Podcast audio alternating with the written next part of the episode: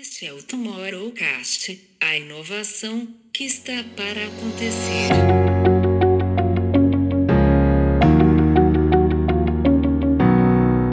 até a marca, esses decisores pretos e pretas também, periféricos também tem que estar nas agências. A gente vai continuar passando por essa dificuldade de interpretações de signos, né? A gente vai continuar passando por essa dificuldade de é, o que eu quero dizer o que você entende, né? É, é uma, é uma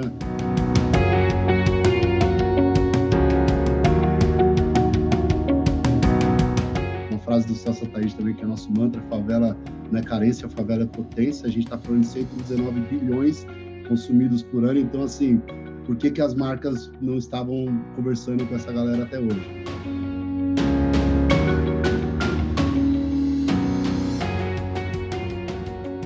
Olá, nós somos o Instituto For Tomorrow e essa é a série especial sobre inovação e impacto com curadoria da Babi Bono, onde trazemos convidados muito especiais para papos riquíssimos com quem constrói hoje ou amanhã que a gente quer ver.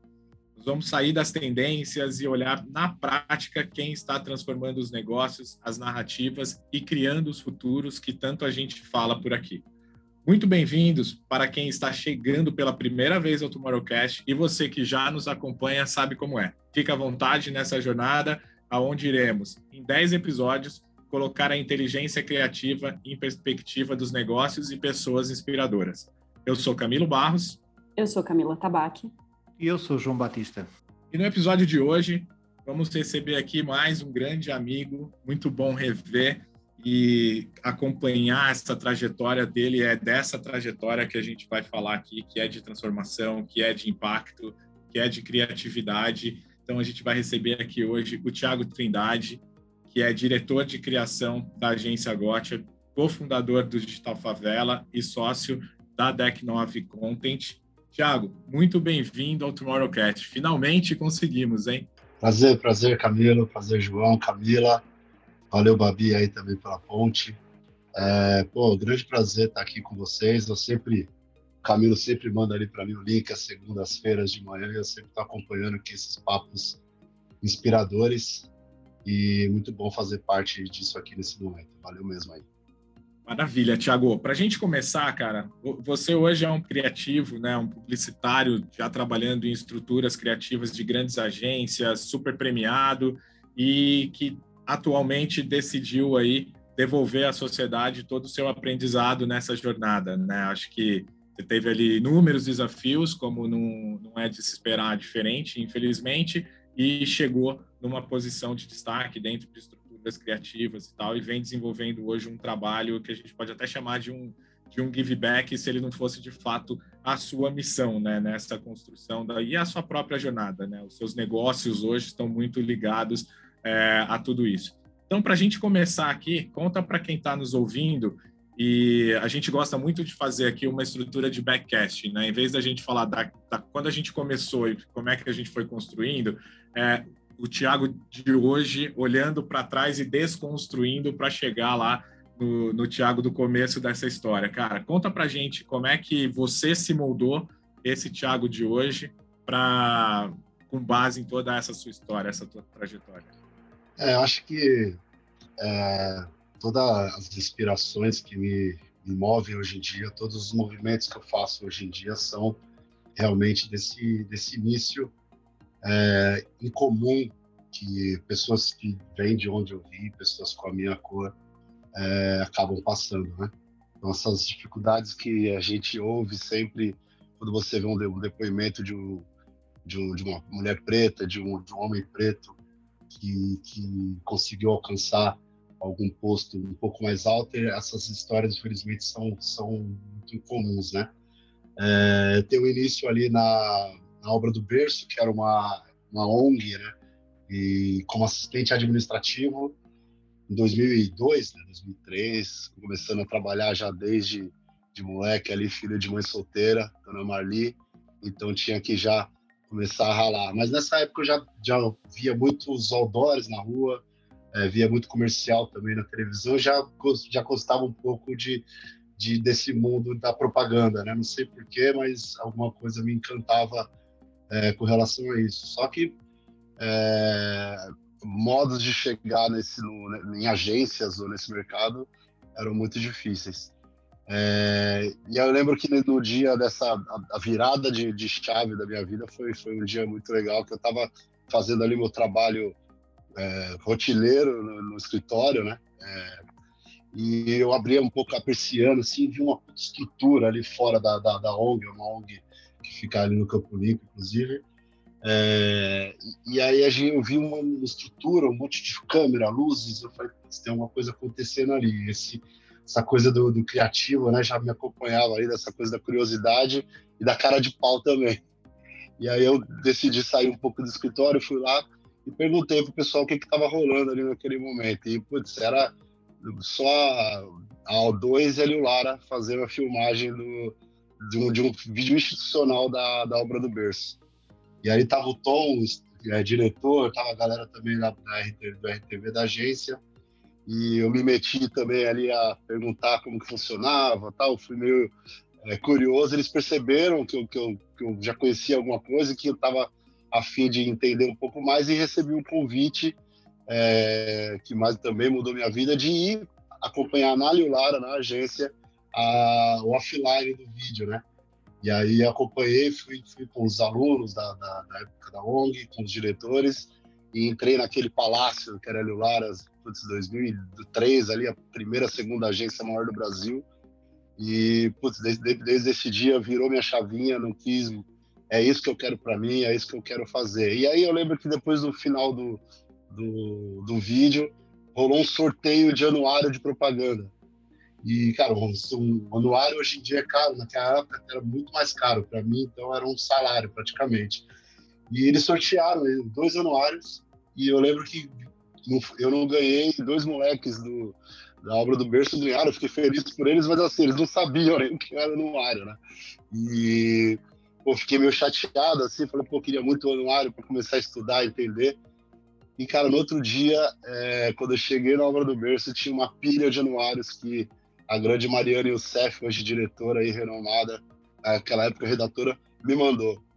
E, putz, fiquei emocionado, também foi mais um sinal. E também nesse dia, é, o Adriano Guedes, que era diretor de criação, também falou, cara, entra numa, numa faculdade e, e me liga que a gente vai conseguir alguma coisa para você aqui. Putz, eu saí de lá já correndo para a primeira faculdade que eu, que eu vi, que eu tava, eu lembro que eu tava queria prestar para Casper, para outra para USP, mas cara, eu falei não posso perder essa oportunidade, eu vou para a primeira faculdade que eu encontrar.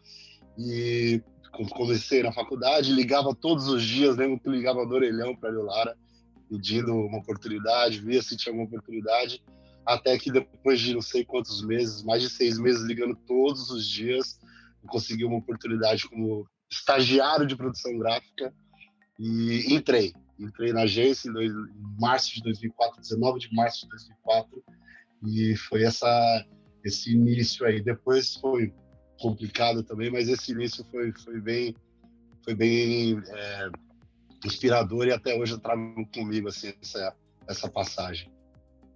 Dali Lara, é, Dali Lara, é, assim como era estagiário de produção, virei produtor gráfico, né? E tem uma curiosidade, não sei se o pessoal da Lara sabe isso, mas eu sou daltônico, era daltônico na época, e me virava também sendo produtor gráfico. Então, é, a gente que vem da onde a gente vem não tem essa, não tem como falar que não dá, não. A gente tem que se virar. Então, aprovava é, catálogo tabloide ali da Pernambucanas, mas sempre com, com a ajuda do Pantone ali do lado e tal. E foi um desafio depois de muitos anos ali com, com assistente de produção gráfica e olhando o movimento da, da criação é, do lado dos redatores que tinham lá, do é, Márcio Fritzen, que só, só tinha gente inspiradora ali, né? Só tinha gente que hoje lidera todas as agências. É, comecei a fazer os meus títulos, né? De como redator, porque tinha essa facilidade de escrever, essa coisa de gostar da leitura e acabei indo por esse lado. E ficava ali também depois que acabava o expediente ficava ali fazendo títulos e mais títulos de jobs que já tinham sido feitos. E esperava o pessoal da criação chegar no outro dia para aprovar para mostrar para eles. E ali eu fui fazendo a minha pastinha o meu link de, de meu portfólio né? Pegando a parceria de alguns assistentes de arte. E nisso eu fiquei ali uns três, quatro anos na produção, mas sempre colocando a cabeça na, o meu foco na criação. Até que depois de muito tempo eu fui falar com o Manir Fadel, que é o meu tutor também, que ficou sabendo que eu queria ser redator, não sabia até então, olhou o meu link, me deu uma oportunidade de ficar meio período na criação, meio período na produção. O pessoal da produção ficou meio, meio assim, mas era o meu sonho. E foi um dos dias mais felizes da minha vida quando ele me deu uma máquina, um Mac ali para começar a trabalhar como redator. Então, é, foi um dia muito emocionante para mim de realização e comecei a fazer é, jobs, pegar jobs ali com o Manir, com o Lincoln, com uma galera boa, Tony, é, Marcos Almirante, uns caras que, que até hoje aí é, me acompanham, a gente troca muita ideia. E foi isso, foi aprendendo, o Manir me efetivou na criação como redator júnior e dei alguns passos para trás, né, como estava na produção, mas foi para dar outros passos na frente. E fiquei ali oito anos e pouco na Erulara, um período de muito aprendizado, onde eu trabalhei para grandes marcas e pude trabalhar com grandes criativos também. De lá, é, parti para Artiplan, São Paulo. É, na época era um escritório é, pequeno até aqui, né, perto do que era no Rio. É, isso em 2011, praticamente. Artiplan é, tinha, tinha poucas contas aqui em São Paulo, a maioria era do Rio mas a gente formou um squad ali, um time que, que foi para frente, que, que desafiou é, a tudo e a todos e pegava clientes e briefings do Rio e se atrevia a fazer ideias e dali a gente conseguiu pegar, enfim, shortlist de canes com, com Domino's Pizza, é, fizemos várias campanhas bacanas e hoje a Tipo São Paulo é esse essa agência gigante aí que a gente conhece e foi uma passagem muito enriquecedora também. Esse é o comecinho aí do. Foi essa história da, da Artplan é interessante porque eu pude acompanhar, né, Thiago, de perto, cara, e era, e era muito legal ver a, o teu incômodo com, com o processo criativo tradicional, aquela busca da agência tradicional pela campanha, você sempre chegava atrás de mim ali com, com ideias fora da caixa, né, o que hoje a gente chama de ideia fora da caixa, mas, cara, como é que a gente viabiliza isso aqui, como é que a gente faz isso aqui acontecer, o que já apontava para o teu futuro, né, para esse Thiago de hoje não ser um cara que seguiria o modelo tradicional da, das agências ali, apesar dos prêmios é, chegando e de tudo ali, de atender é, essencialmente bem, né, os clientes, vinha um desafio de um cara que pensava a criatividade diferente também, né, já já inclusive trazendo essa, esses pontos do, do propósito, do, da criatividade e da comunicação a serviço de é, alguma coisa, né? É, desde o início, Camilo, acho que a gente agora, é que você falou no começo, né? Agora que a gente começa a entender as dificuldades que a gente teve ali no início. É, tinha muita coisa que eu, que eu via barreiras, né? Muitas, muitas referências não eram entendidas, muitas coisas que eu falava, às vezes o pessoal é, não, não, topava, ou às vezes é, maquiava né, alguma ideia ou outra, e não adianta, minhas referências sempre foram, foram de onde eu vi, né? Eu nasci na periferia, nasci no, em locais que as pessoas que estavam ali no início da, da, da minha carreira não tinham nem passado perto. Então, é, desde esse início eu senti essa dificuldade de, de, de, de colocar ideias, de colocar é, os, meus, os meus pontos, né? Então, sempre eu que você falou, sempre colava em alguém que, que eu entendia que dá, pô, aquela pessoa ali vai, vai me ouvir, essa pessoa aqui já tem uma cabeça mais aberta, é, porque eu realmente eu, eu, precisava me moldar, né? precisava me moldar ao, ao sistema é, criativo, precisava entregar do jeito que, que os clientes queriam, que os diretores de criação queriam, porém eu sempre fui inquieto e sempre quis é, manter a minha originalidade ali, criativa, né? E, e, isso eu fazia sempre. Pô, é, eu chegava em você, em outras pessoas ali da Artiplan, na própria Lilara também, ou até hoje eu tenho contato com pessoas que falam isso, que, putz, você era inquieto mesmo, e acho que é isso que me trouxe até aqui mesmo, essa inquietude e de não, não, não se acomodar com, com, com os critérios que até hoje moldam a, a propaganda. Então, acho que qual que é o critério, né? Por que, que é o critério do, do, do Homem Branco de Pinheiros. Por que, que é esse critério? Acho que desde 2004 eu estou com, com esse questionamento aí, não é de hoje, né? E, Thiago, até falando disso, né, é, acho que uma das grandes coisas. Sou uma pessoa que vem do interior do Mato Grosso do Sul. É, então, as minhas, eu tinha algumas referências também que eu não via, por exemplo, quando a gente assiste um filme, quando a gente vê uma propaganda, quando, enfim, né, quando a gente vai é, para para mídia, é, a gente tem algumas referências diferentes. Você tinha um repertório que era muito diferente do que você via, eu acredito que nas, nas campanhas que estavam sendo trabalhadas. Como é que você conseguiu, ou o que, que você via de provocação para trazer isso é, para o dia a dia ou para as novas campanhas? Alguns exemplos que às vezes você consegue dar de, é, de novas referências que às vezes não eram utilizadas ou de coisas né, que que ficavam ali, o que você falou, dentro da bolha do criativo de Pinheiros, do criativo do Itaim, e que não era visto. E como é que isso está hoje, né? O que, que você enxerga de, do Thiago jovem profissional para o mercado que a gente tem hoje? Tivemos evoluções, não tivemos evoluções? O que, que você tem visto? Ah, legal. É, a, a, dificuldade, como eu disse, era muito grande, assim. É, eu acho que antes de até responder diretamente a sua pergunta, assim, eu tinha que sobreviver, né? Então, é, na época do, do, quando eu era produtor, por exemplo, eu tinha que pagar minha faculdade. Então, eu, eu sonhava com a criação, mas eu não poderia dar um passo para a criação. Então, eu tinha que sobreviver ali como produtor. Então, é, eu ia fazendo meus títulos, mas vivendo ali. Na criação também era a mesma coisa.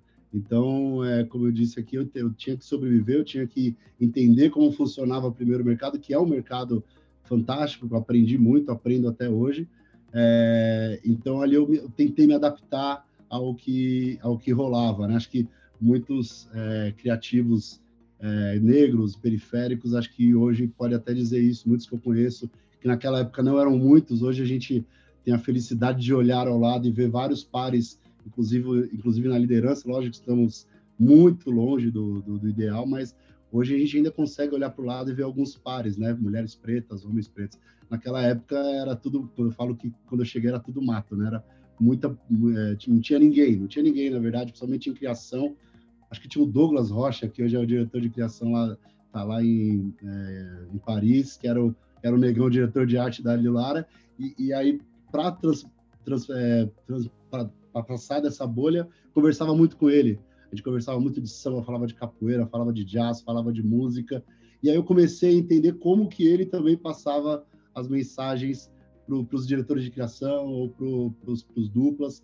E eu fui aprendendo muito com esse cara, fui aprendendo com outros é, outras pessoas que vieram da periferia também, como que eles dialogavam, como que eles é, chegavam, porque não era só mostrar a minha ideia, né? Eu tinha que contextualizar a minha ideia. Então, é, antes de eu mostrar um, uma, um, é, como funciona né, o insight, eu tinha que contextualizar. Pô, na periferia rola isso, sabe? Isso em 2005, 2006. E o pessoal não tinha noção. Mas algumas barreiras eu consegui transpor, algumas ideias a gente conseguiu fazer um mix, né? Não foram 100% é, periféricas, mas muitas, muitas das minhas ideias que, que eu tenho, inclusive, no portfólio ou em outras que, que a gente colocou na rua, tem essa mistura, né, essas referências musicais que eu tenho, sempre fui da música, né, do samba, enfim, do, do, da música brasileira. E mas hoje eu vejo que essa essa a facilidade é um pouco maior, ainda tem muita dificuldade, mas assim, a gente vê muita coisa com, com a nossa cara na TV. A gente vê é, muita linguagem é, preta, muita linguagem periférica. Ainda repito, está muito longe, né, longe do, do ideal, mas a gente consegue se identificar. Eu vejo às vezes a gente está vendo aqui um, uma propaganda, estou sentado com pessoas, com pares, e eu vejo que eles se identificam muito mais do que na minha época. Então, acho que é um, é um pequeno avanço, mas a gente está tá construindo isso, isso aí juntos. Aqui que ninguém nos ouve, e de publicitário para publicitário, uh, vamos falar como é que isto é na prática, porque muito se fala uh, sobre o vapor d'água, mas depois na prática, no dia a dia, nas campanhas, nos briefings, uh, cara a cara com o cliente, as coisas mudam, não é? Um, e realmente você usou aqui uma expressão que eu adorei, que foi o, o passado era daltónico, não é? Uh, e a publicidade e a propaganda era daltónica na altura.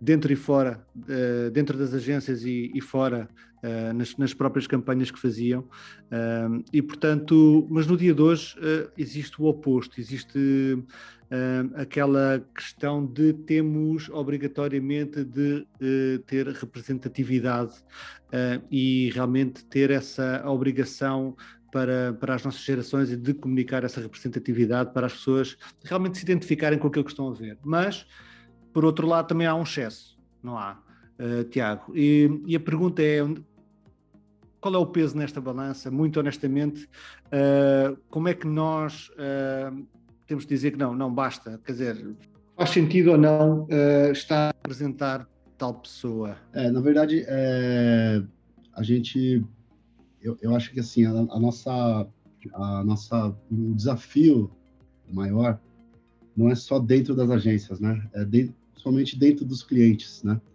É, eu falo com alguns pares aí de, de criação que, inclusive, eu tenho uma história curiosa. Eu apresentei uma campanha é, para um, um, diretor, um diretor negro e, é, é, e, e no, no, ao lado de dois brancos, né? E a gente apresentando, pô, apresentando ali o conceito e tudo. O cara só olhava para mim, o negão, né? Só olhava para mim, só olhava para mim, se identificava comigo e aí, no final, o meu dupla, pô, não é possível, cara. O cara só olhava para você, só falava com você. Falei, cara, você entendeu o que eu passei nos últimos 20 anos de agência? É isso. Então, sofre um pouquinho aí, cara. Vocês só falam entre vocês, vocês só entendem entre vocês. É isso que a gente passa. Então, enquanto a gente não tiver esses. Eu, eu, eu nunca. Essa foi a primeira e única vez que eu apresentei pro, em anos de propaganda para um, um diretor negro. Então, assim, é, enquanto a gente não tiver esses decisores pretos, pretas, nas marcas, dentro dos papéis decisores das agências, né? Porque até uma ideia chegar até a marca, esses decisores pretos e pretas também, periféricos também, tem que estar nas agências.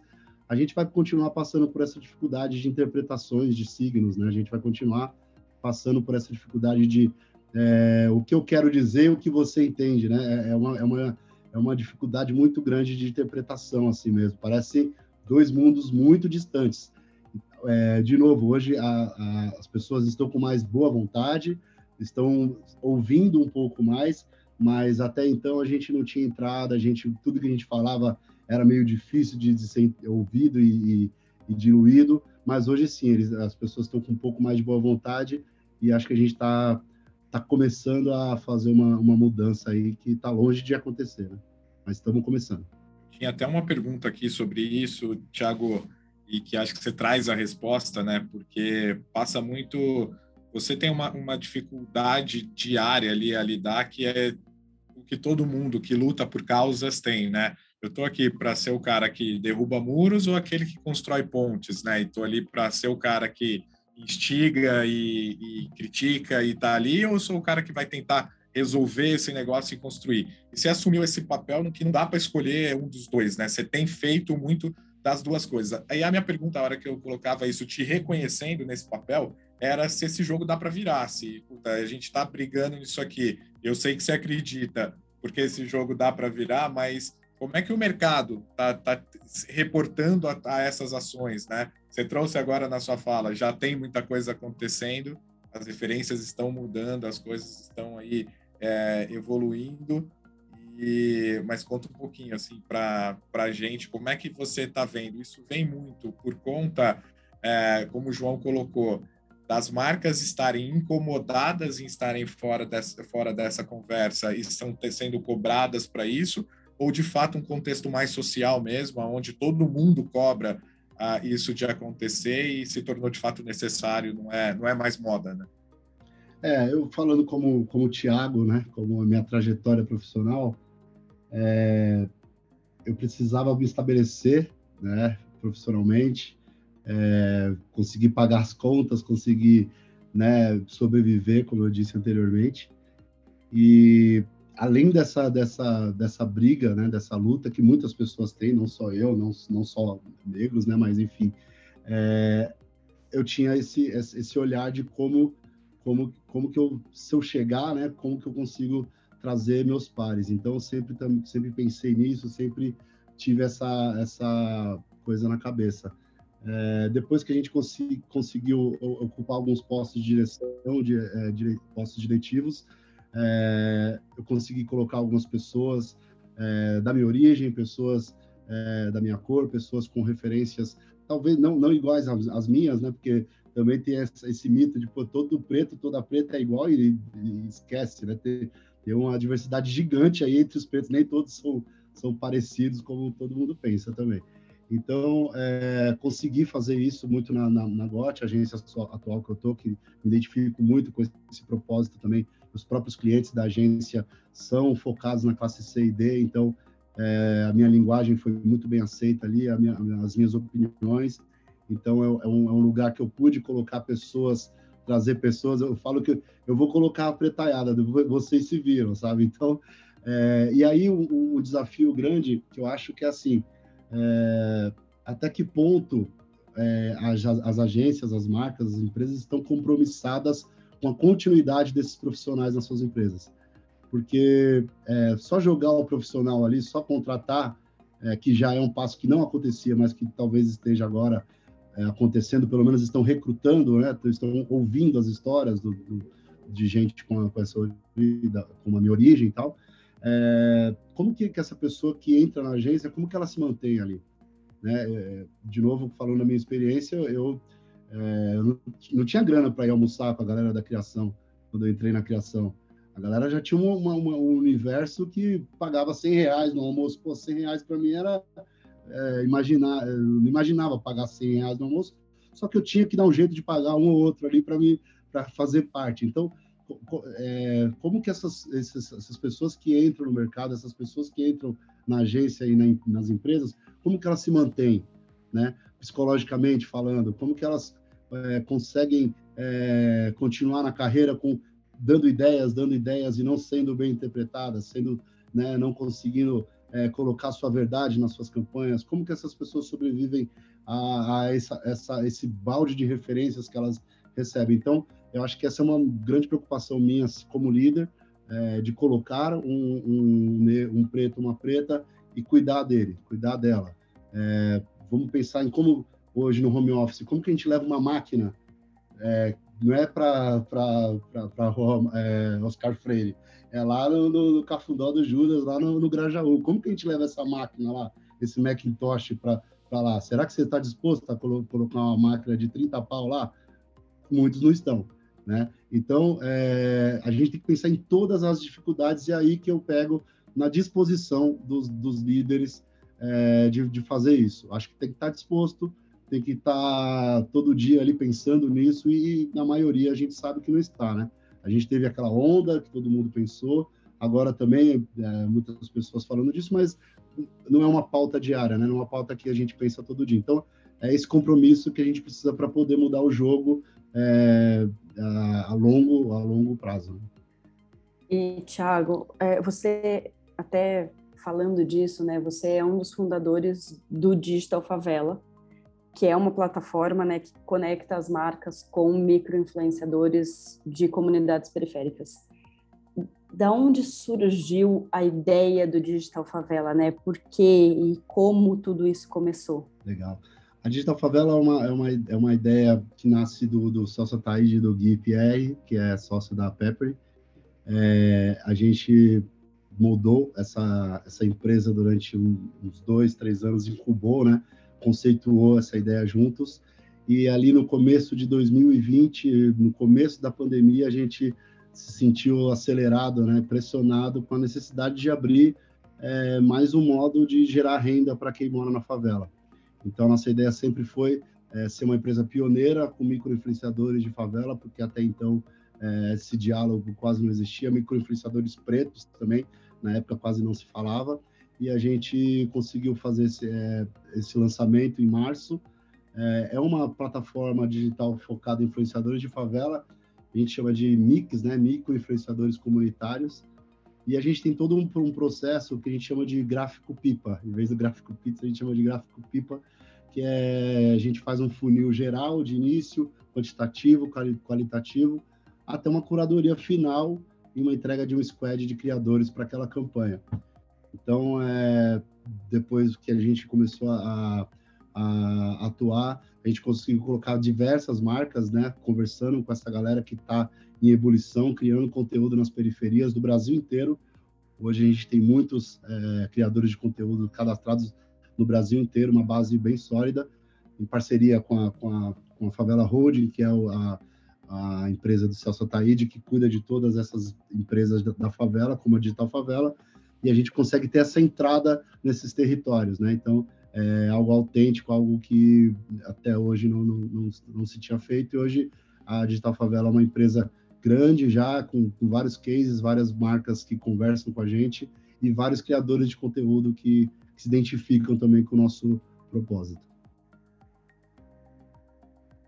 Muito interessante, Thiago. E eu, eu sempre fico na dúvida, e eu volto de novo nessa, nessa tecla, que, que se isso era uma necessidade que estava lá reprimida, né? ou seja, era uma oportunidade que estava lá reprimida sobre esses talentos que se tem dentro da, das comunidades. Aí não é o talento, o cara que é o músico e tudo, é o talento de comunicador mesmo, o talento de conseguir é, trazer momentos de, de, de, paz, momentos de diversão, momentos de reflexão dentro de uma comunidade, né? Não é o cara que vai virar uma celebridade ali e, e esse cara ter uma voz e, ser de fato um influenciador daquela comunidade, ou se era de fato as marcas que falam, cara, eu preciso entrar dentro daquele ambiente ali, eu não consigo e eu vou usar esses caras, né? Acho que vem muito do o, o influencer e vem muito ali do mercado de influência, ele foi ele começou todo errado, né? Ele pegava ali pessoas em alta situação de privilégio,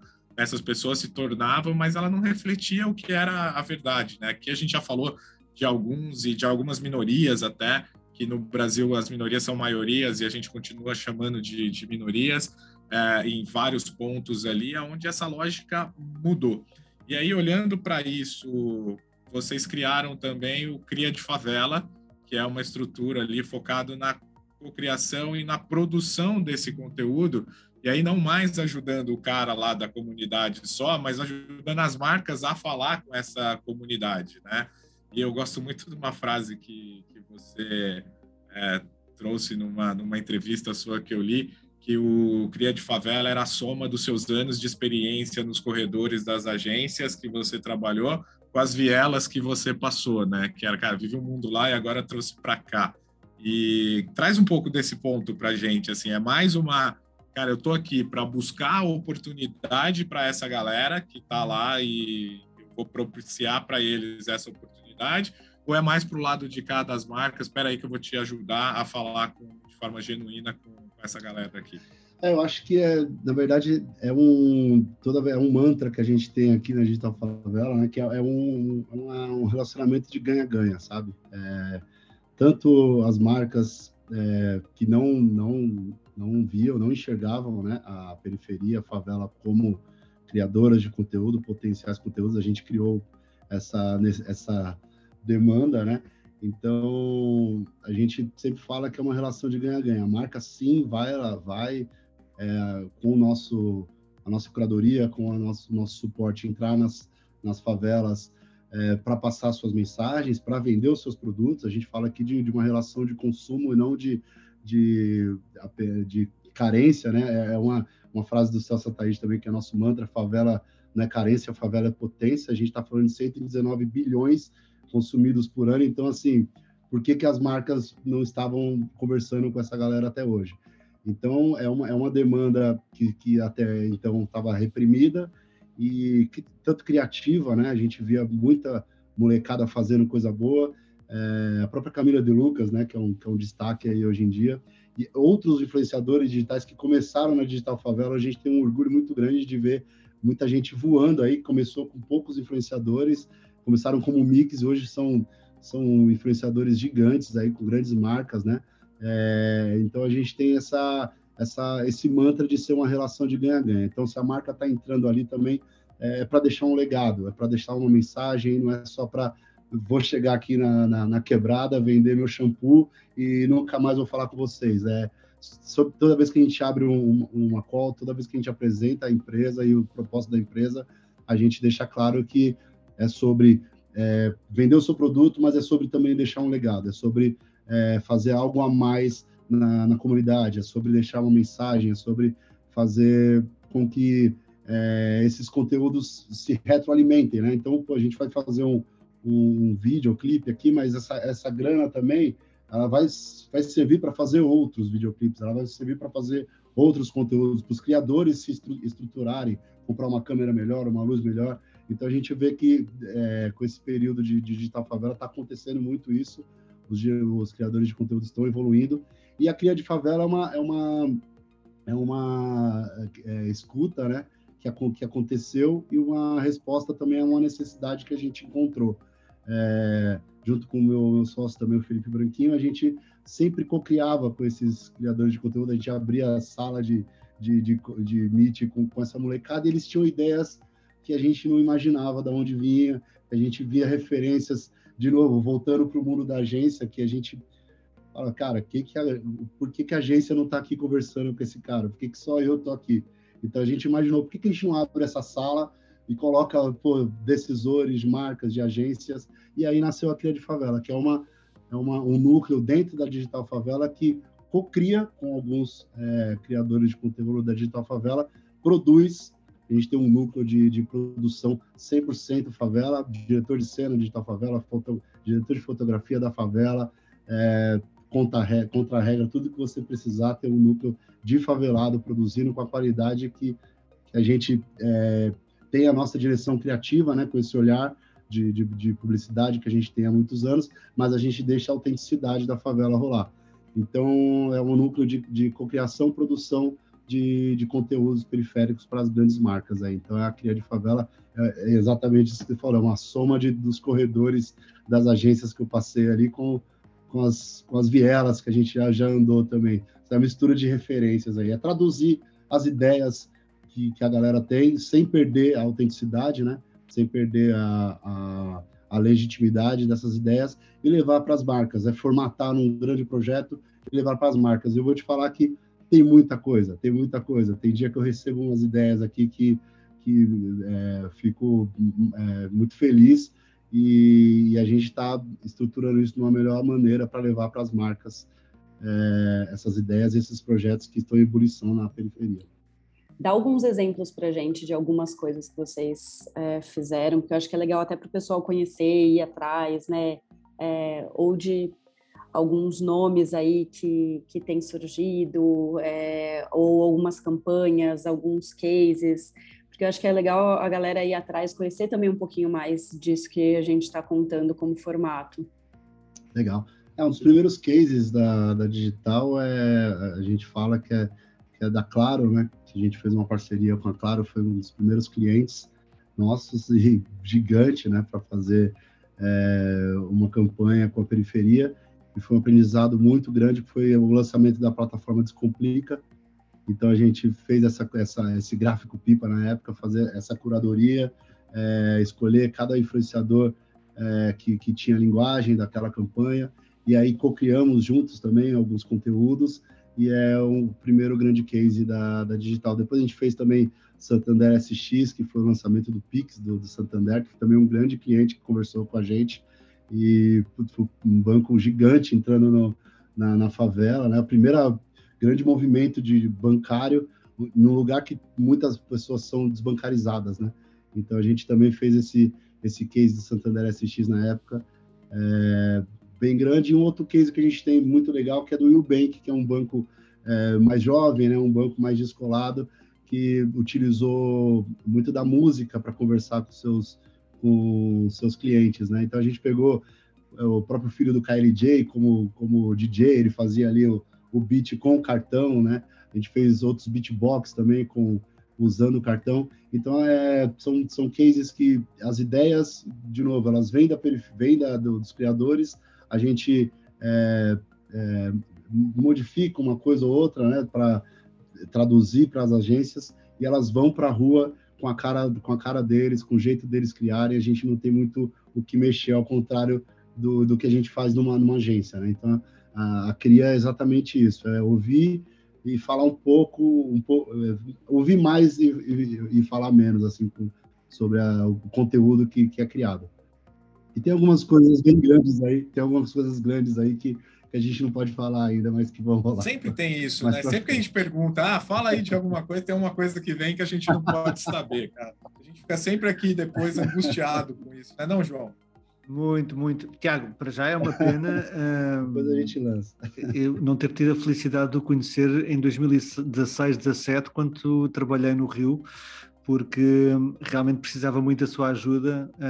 Eu tive dois anos a, a, a trabalhar com um produto a ser lançado no Rio, quer dizer, a ser lançado no Brasil, começámos pelo Rio de Janeiro, e, e, trabalhar juntamente com as comunidades foi, era fundamental, porque era um produto vendido na praia, uh, que era o principal canal, e portanto eu começava uh, o dia uh, na praia, em contacto com, com, com, com, todos os dramas de quem vive e quem tem que sobreviver, e depois da parte da tarde ia ver o outro lado do fosso, quem estava do outro lado do buraco, que era quem tinha e quem estava a financiar a operação, portanto e vindo eu de Portugal, eh, onde essa realidade não é nem de longe uh, parecida com, a, com aquela que se vive no, no Brasil, mas uh, o que eu reparei é que Uh, no final do dia, quer dizer, um, por um lado, os, os, problemas eram completamente diferentes e era muito, difícil, era muito difícil se encontrarem no meio, porque o sonho da marca é muito bem, por mais que uh, acreditando que o propósito era ajudar, e, e, e, vamos acreditar que sim, mas também no outro lado, quer dizer, uh, há problemas que, que, que, que por mais que, se faça, não, eles, eles não desaparecem, e no final do dia a preocupação é mesmo resolver, pôr comida na mesa e resolver o problema de educação e arranjar dinheiro não é para o fim do mês, é para o dia seguinte e é para, e é para sobreviver naquela hora. Portanto, e acho que mesmo uh, espetacular esse, esse, seu projeto, porque. Um, espero eu que faça a ponte sobre este fosso um, gigante e que realmente as marcas consigam entrar e ajudar e, e contribuir e, e, haja uma troca de, dos dois lados, que acho que é, acho que é mesmo fundamental e, e vai trazer uma evolução uh, e um retorno gigante para todos. Tiago, acho que uma outra coisa é a gente estar tá aqui, né? A gente falando sobre esse XSW que vai, que vai acontecer já já, né? Daqui 15 dias. A gente fala sobre Cannes, sobre o Web Summit, dentro de uma bolha, que é a bolha que, que a gente vive, que é a bolha das pessoas que estão olhando para isso, né? É, e aí a gente fica também numa provocação de quem escuta a gente, né? Que, que também está escutando, está falando é, sobre, sobre esses assuntos. É, e aí queria que, na verdade, você falasse um pouco do, da sua outra iniciativa, que é o DEC 9, né, esse hub de criatividade, é, focada em talentos de periferia, porque a, a gente tem um outro lugar que é mais do que criativo, que é o que você estava falando, que é, que é a periferia, né, que a gente não faz muitas vezes um esforço de olhar para dentro de casa, de olhar para o Brasil, de a gente tem até o meme de se a NASA descobrisse brasileiro, né, é, tá, tá perdendo todo todo um talento criativo aí que, que não é olhado. Então queria que você falasse um pouco desse outro projeto seu que é o Deck 9 Content, é, que é esse hub de criatividade musical, né, focada nos talentos da periferia. Legal. É, acho que a gente está falando aqui sobre novas histórias, né? Sobre é, narrativas é, que até então não eram é, ouvidas ou é, difundidas pela, pelas marcas, né? É, a história da, da DEC é, um, é, bem legal, me associo ao, ao Vinex, que é um produtor musical genial da periferia, do, do Parque Regina. É, um moleque que tem 23 anos, mas com um olhar uma visão é, impressionante de futuro, uma visão de, de, de, de, de passado de presente absurda que eu aprendo a cada dia. É, é um cara que, que tinha sua casa, tem uma história da DEC é muito interessante. Eu falo para ele que, é, que vai ser a história do MC da lá na frente. Anotem aí, porque ele tinha uma casa que de três, quatro andares que morava com os pais, e os pais ficaram um pouco mais velhos e decidiram se mudar e, pô, Vinex, eu preciso, Vinícius, né? Vou precisar mudar e você vai ter que ir junto. Ele falou: Não, pai, eu não vou, porque eu tenho meu estúdio aqui. Ele tinha uma salinha, um estúdiozinho, e eu não vou, não vou mudar. Vou... O moleque tinha 19 anos na época. Eu vou ficar aqui e vou dar um jeito. O pai, não, como que você vai pagar a conta? Como que você vai pagar o aluguel? Ah, eu dou um jeito. e se juntou com um coletivo, um crowdfunding é, físico, é, juntou uma molecada que faz som do Parque Regina, da Zona Sul, do Capão, Campo Limpo, fizeram um, uma, uma, vaquinha aí com todo mundo e conseguiram pagar mais de um ano de aluguel para o pai e conseguiram ficar com o prédio. Então, assim, é, depois de, de um, eles estão há um tempo no prédio é, e hoje é um, é, um, é um, lugar que tem um estúdio e, e a gente está construindo ali um hub, um verdadeiro hub de criatividade musical. Então, tem salas é, de, que a gente aluga para outras empresas criativas também, fomentando a criatividade na periferia. Tem uma produtora de vídeo, a gente tem ali um, um escritório de, de, de, uma, de uma artista que é a Jupe do Bairro, que é maravilhosa também. É, e tá sempre ali, é sempre é, visitado por grandes músicos, Mano Brown tá sempre ali, outros nomes do, do rap estão é, sempre é, passeando ali pela DEC, que tem o Devasso também como sócio e produtor musical, e eu entro com essa com esse braço de conteúdo, né? E de trilha. Então a nossa a nossa ideia com a deck é, é, o funk, o rap, o próprio samba tem hoje em dia já tem um pouco mais de espaço, né? Um pouco, acho que tem que ter muito mais. Mas a gente já ouve essas trilhas nas, nas principais marcas, né? Nas principais filmes. Mas quem está produzindo essas trilhas, né? É, quem, quem é que produz essas trilhas? A gente sabe que não, não, não é quem criou esse movimento. Né? Essas trilhas sonoras que vão para as marcas, elas não são feitas nas, nas, da onde nasceu o movimento do hip hop, onde nasceu o funk. Então a gente quer trazer essa originalidade musical periférica para trilhas, né? Para produção de conteúdo de musical para as marcas. Então eu falo que o, o Vinex é um exemplo. Ele está ali criando uma trilha de funk e ele, ele tá vendo se gostou ou não. Do nada ele ouve um carro passando atrás dele com, com funk tocando. Aí ele ajusta. Então, assim, ele bebe a referência, ele bebe da fonte da referência. Ele não, ele não tá vendo referências na internet e tentando chegar numa batida. Não, a batida dele, a batida de funk é essa. Não tem como ninguém discutir. Essa é a batida da periferia. Então, a gente está trazendo essa originalidade musical e aí eu entro também com esse olhar também musical que eu sempre tive e criativo nessa, nessa empresa com a Deck 9 Content, que hoje a gente já produz alguns conteúdos também é, musicais, alguns em parceria com, com agências. É, e é bem bacana esse movimento e inspirador e, e, e, a cada dia a gente aprende mais. E uma rede gigantesca, gigantesca de músicos, de produtores musicais periféricos que a gente tem também parceria para fazer projetos, fazer é, a roda girar aí com, com a música também na periferia. É bom, cara, ouvir histórias de sucesso na onde as pessoas anteriormente só buscavam a, as outras histórias, né? Muito bom, Thiago, te ouvir. Eu tenho o prazer aí de conviver não tanto quanto eu gostaria contigo, mas tenho acompanhado aí todas essas iniciativas de Deck 9, de Digital Favela, é, do CRIA, do teu grupo, né, do grupo Reduto ali também, todo o crescimento que você teve. Nem falamos do Reduto ainda aqui, cara. Uh, tem que falar do terreiro, pô. E, mas eu queria pegar aqui, voltando lá no, no começo, até para a gente caminhar aqui para o fechamento dessa história, é, a gente falou do Tiago de hoje com as referências que foram construídas diante de toda essa trajetória que, como você narrou aqui durante o nosso episódio, é, é inspiradora e transformadora, não só para você, mas, com, para toda uma, a, a, comunidade que, que vê em você inspiração.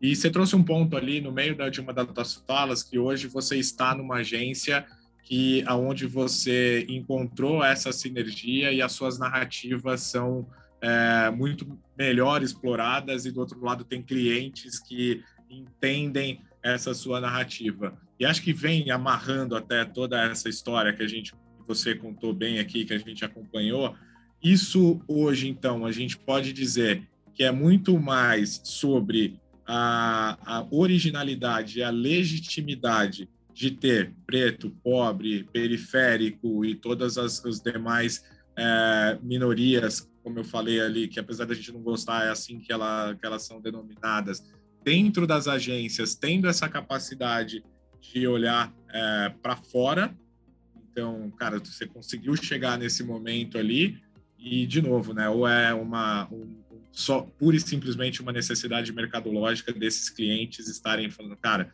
eu preciso buscar quem fala a minha língua, porque eu tenho que falar com a classe C, D e E, e aí não dá para ser o, o, publicitário que está no, no bairro de classe alta, que não entende disso aqui, não vai trazer narrativa. É, acredito que é toda uma cadeia, né, criativa e produtiva é, na periferia. É, aqui eu já falei de, de, criadores de conteúdo, já falei de produtoras de trilha, mas a gente vê produtoras de vídeo, a gente vê é, jornalista, é, DJs, é, músicos, é uma cadeia gigantesca na periferia, criativa e, e que agência, as agências por, por zona de conforto até hoje não chegaram nessas pessoas, não chegaram nessas nessas potências, né?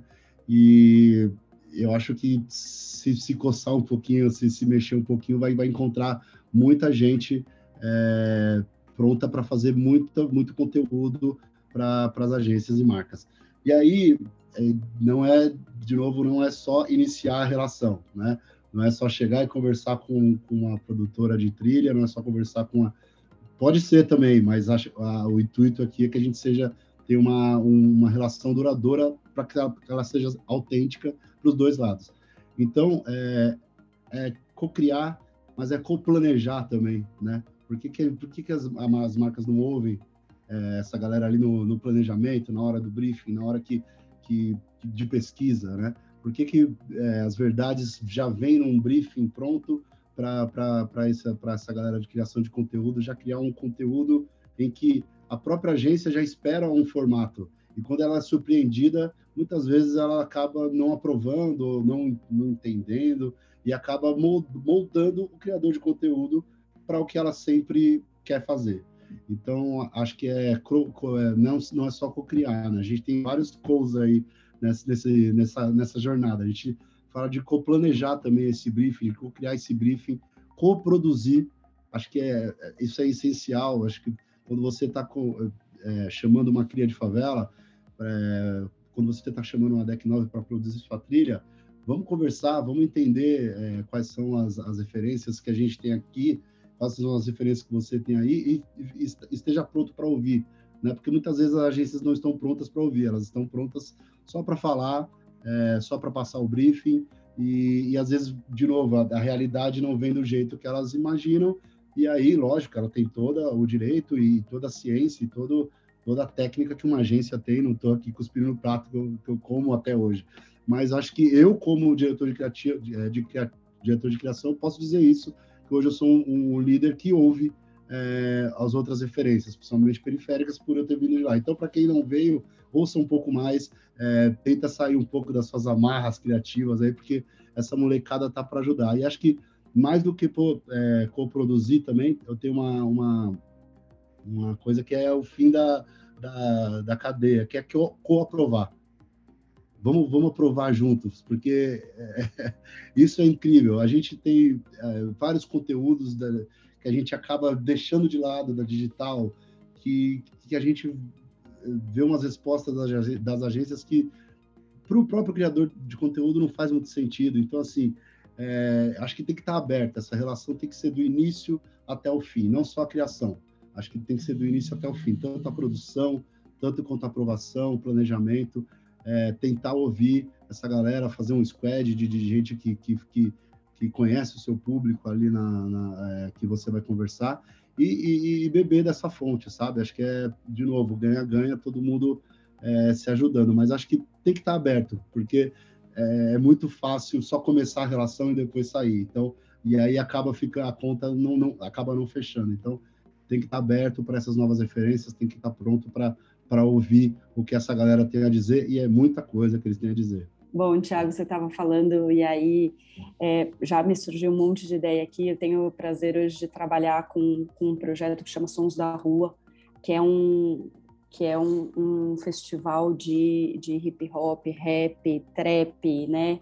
É, gigante, que tem uma jornada gigante trazendo, inclusive, é, batalhas de rima, trazendo novos talentos. Então, para mim, acho que temos coisas para fazer juntos aí. Fiquei animada com algumas coisas.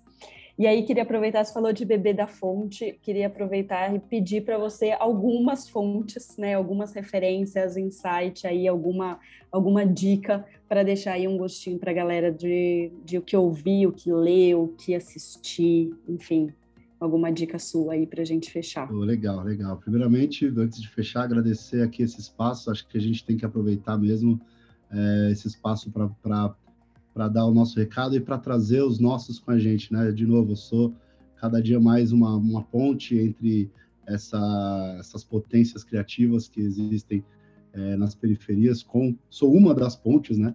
Acho que a gente tem outras grandes pontes é, é, que a gente, inclusive, vai ouvir aqui, né? Já ouviu é, e que, que, estão facilitando essa entrada é, dessas narrativas na, nas marcas e nas agências. Então, primeiramente, valeu aí pelo, pelo, pelo convite. É, eu acho que te, eu vou trazer aqui é, é, referências periféricas mesmo, algumas que, que a gente é, conversa diariamente e, e, de novo, a gente se, se encanta com as referências que eles trazem, com as linguagens que eles trazem. Um, o primeiro o cara é o Isaac Oliveira, que é o nosso diretor de cena, é, que é maravilhoso, é um cara que traz é um talento incrível, uma narrativa visual incrível, fotógrafo que, que enriquece muito que a toda a linguagem digital que a, que a digital favela tem hoje. É, é, é do, do Isaac, então procure aí o arroba dele, Isaac Oliveira, no, no Instagram, que é um menino que pode anotar aí também que vai, vai voar, que eu tenho certeza que vai fazer muito barulho, é um moleque muito talentoso. É, ele também faz parte de um, de um movimento, de um coletivo que eu acho sensacional, que é o Jadeu Time, que é uma revista periférica que traz referências, que traz. E esse conceito do Jadeu, Jadeu Time é muito bom, porque é isso, já deu tempo de, de, só vocês falarem, sabe? Já deu tempo de só vocês falarem, desse que agora é com a gente. Então, é uma, uma editoria muito legal, eles trazem é, talentos não só musicais, mas jornalistas da periferia, todo o movimento que está acontecendo na periferia podem podem seguir aí, que é muito legal, um projeto muito bacana. É... Ah, tem um, acho que tem, um, tem um, uma potência aqui que é um dos criadores de conteúdos que a gente mais já mais trocou aqui com a, é, com a Digital Favela, que é o Quebradinha. Não sei se vocês conhecem, mas é um menino também genial, genial, é um cara é o Neném, né, o famoso Neném, é, que inclusive é, faz parte da, da produtora que fica no prédio da DEC, e ele faz miniaturas de, de, de, da periferia, né, de casas, de laje, e vocês têm que acompanhar o trabalho desse cara, que é algo fenomenal. Toda vez que ele, que ele me manda uma obra, toda vez que ele posta algo, eu fico assustado, assim, com, com a genialidade, o talento que ele tem de trabalhar com materiais é, e refazer exatamente ali a realidade do, do, do, do bloquinho, né, da, da, daquela casa infelizmente mal acabada da periferia, aquela caixa d'água azul, enfim. A gente também tem alguns projetos com ele aí, e é um cara que putz, me inspira a cada dia. E acho que algumas referências também que a gente acompanha diariamente agora, uma galera que está fazendo muita coisa boa com programação preta, que é a, a galera da Trace Brasil, da Wolo TV, que cara, é só conteúdo preto, só conteúdo de qualidade, então a gente tem que falar também dessa galera que está aí na raça, levantando. Agora a Trace também tem entrada em vários canais. Então são exemplos do que a gente quer, né? Aberturas para essas, essas, esses conteúdos, para essas, esses coletivos que fazem esse, esse tipo de, de, de narrativa e de história. E chega, né? Acho que vocês podem. Depois eu mando um, um link para vocês procurarem, mas tem muita coisa boa. A gente tem uma curadoria gigantesca aqui pela, pela digital, pela própria deck musical também. Então, é isso aí, tem muita coisa boa acontecendo lá da ponte para cá.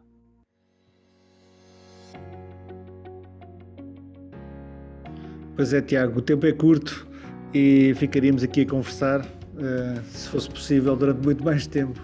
Uh, obrigado aí pelas suas dicas. Vamos, uh, inclusive, vamos colocar no, na descrição do episódio para quem quiser acompanhar também. Uh, obrigado mais uma vez pela sua disponibilidade. Histórias fantásticas. Continua esse trabalho fabuloso que está a fazer e tão necessário. Uh, nós seguimos aqui com mais um episódio de Inovação e Impacto em Perspectiva no nosso Tomorrowcast uh, e para a semana fiquem por aí porque vamos, estamos à porta do South by Southwest e muitas novidades e muitos insights também estão por acontecer. obrigado mais uma vez.